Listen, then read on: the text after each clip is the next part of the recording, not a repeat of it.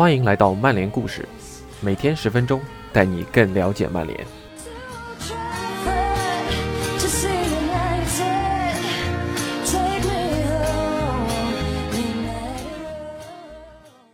今天要和大家分享这个内容，都是一些车轱辘话吧，大家也都非常清楚。在这个下窗之后，曼联阵容确实达到了一定的强度，也能够让大家燃起希望去冲击冠军。但是，是否能够真正获得奖杯，还是要画上一个大大的问号。特别是我们中场还是非常的羸弱。那么，如果您有时间，我们还是可以通过这篇文章来回顾一下这个夏窗的运作，并对这个赛季有所展望。那么，非常感谢温博 ATG 的辛勤付出。以下是今天的内容：曼联已经获得了后弗根森时代最强的阵容，但中场的弱点会削弱他们的夺冠前景。卡尔安卡。上赛季的欧联杯决赛，曼联最终在点球大战中不敌比利亚雷亚尔。这场比赛再次暴露出索尔斯克亚麾下阵容的弱点。曼联就在这样的情况下迎来了这个下窗。五月二十六日那天，由于马奎尔伤缺，曼联的防线并不是那么的可靠，还丢了一粒定位球，后腰位置也是个大问题。麦克托米奈和博巴的组合没有办法出任防线身前的屏障，也没有办法给前面的四名攻击手输送足够多的弹药。加上曼联缺少了一位专职的右路攻击手，前场四人都会向左路靠拢，等着卢克肖的传球，所以比利亚雷亚尔会人盯人的照看这四名球员。在比赛的大部分时间里，埃梅里的球队都无人专门盯防曼比萨卡，他们认为曼联右后卫并不会给自己带来多大的威胁。随着夏窗的开启，曼联很清楚，如果新赛季和黄色潜水艇重逢，自己想要报决赛失利的一箭之仇，那么必须补强右边锋、防守型中场和中卫这三个位置。至于右后卫和中锋这两个位置，即便不是非补强不可，能引援也是不错的运作。到了夏窗即将关闭之时，曼联已经确定新赛季肯定会和比利亚雷亚尔再次交锋。两支球队被抽到了同一个欧冠小组之中。好消息是，曼联已经解决了一些人员配置上的问题；而坏消息是，他们仍然没能解决最显眼的问题，一个可能会让他们本赛季四大皆空的问题。那我们先来看一下曼联今夏的引援。今夏曼联从多特以七千三百万英镑引入了桑乔，三千五百万英镑从皇马引进了瓦拉内，一千二百八十万英镑从尤文引进了 C 罗。而从维拉免签了希顿。离队球员方面，乔尔佩雷拉自由转会到了瓦尔韦克，罗梅罗则是合约到期。中塔西租借到了伯明翰，佩里斯特里租借到了阿拉维斯，而图安泽贝则租借到了维拉。斯旺西租借了莱尔德，加纳被诺丁汉森林租借，安德烈亚斯佩雷拉租借到了弗拉门戈，威廉姆斯。则租借到了诺维奇，只有詹姆斯稍微卖上了点钱，以两千五百万英镑转会去了利兹联。从逻辑上讲，曼联今夏的运作还是相当不错的。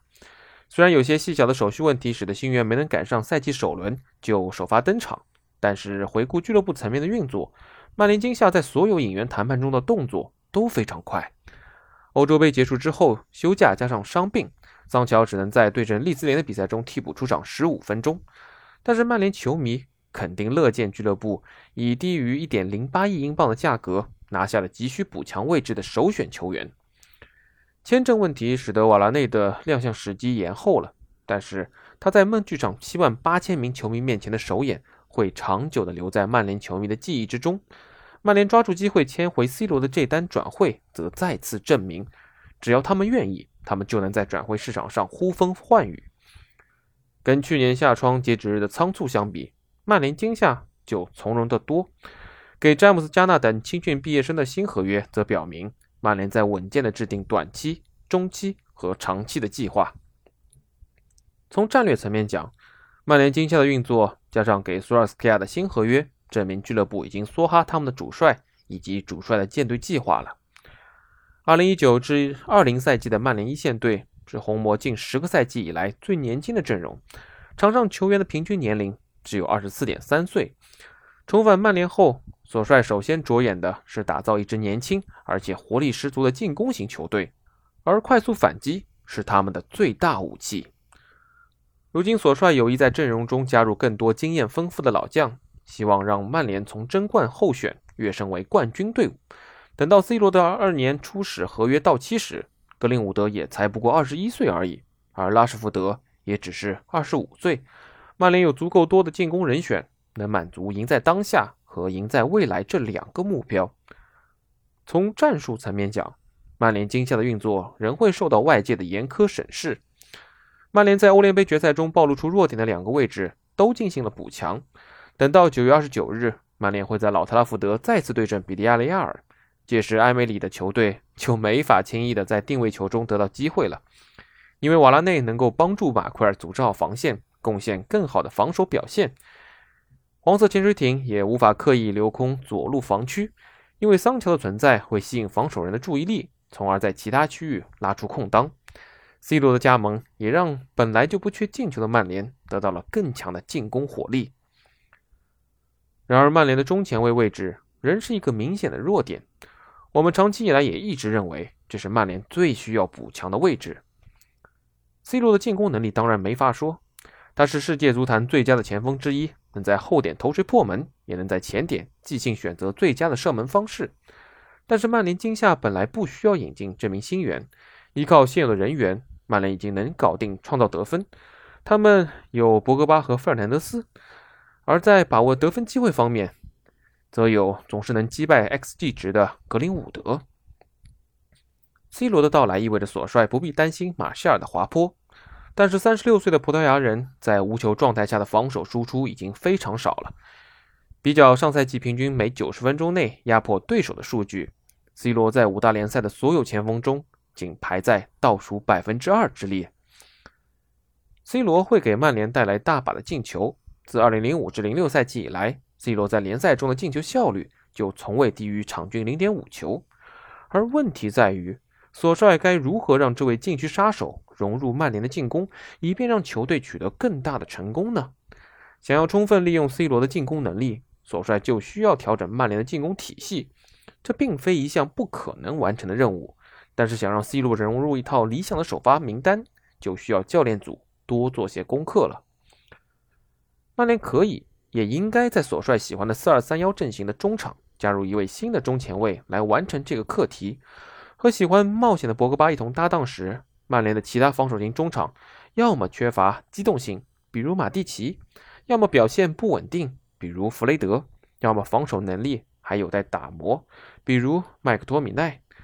麦克托米奈和弗雷德一同登场时，能收到出色的效果。他们能形成防线身前的屏障，也能通过简单的出球将皮球交给进攻端的队友。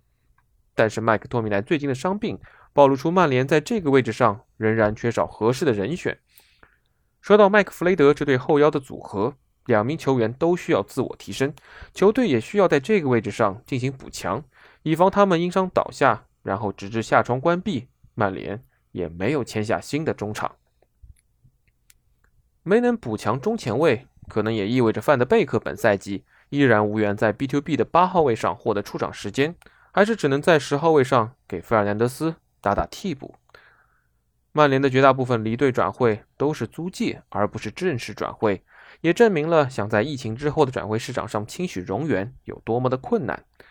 林加德是夏窗最具代表性的球员之一，他们的实力不足以在当前球队成为常规首发。但是足够在金字塔下方的俱乐部成为主角，只可惜他们的标价实在太高了，超出了潜在买家的承受能力。曼联出售詹姆斯是2009年卖掉 C 罗以来难得的盈利转会。此外，我们数数还有斯莫林、小豌豆、小布林德和布特纳，仅仅这几个人。总之，曼联度过了一个不错的夏窗。曼联本赛季的阵容比上赛季更强，也可以说。是进入后弗格森时代以来的最强阵容，而问题是，在曼联补强中场之前，你还是很难认可这是一套足以夺得奖杯的阵容。以上就是今天内容，感谢您的收听，我们明天再见。